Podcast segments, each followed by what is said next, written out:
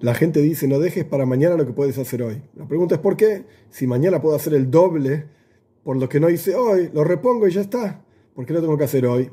la respuesta está en entender qué significa el tiempo. El tiempo no es una variable a través de la cual medimos otros asuntos. El tiempo es un asunto en sí mismo. Y así como el mundo a nuestro alrededor y nosotros mismos tenemos que refinarlos a través de cumplir los preceptos, etc., de la misma manera el tiempo, como dice el Zoyar, cada día tiene su asunto, kol yuma yumo Y yo no puedo dejar el asunto del día de hoy para mañana, porque mañana ya no es el asunto de hoy. Entonces, cuando una persona utiliza cada instante en el servicio a Dios, está refinándose a sí mismo el mundo y está refinando el tiempo, la existencia misma del tiempo como asunto en sí mismo. Y por eso no se puede dejar para mañana lo que uno debe hacer el día de hoy.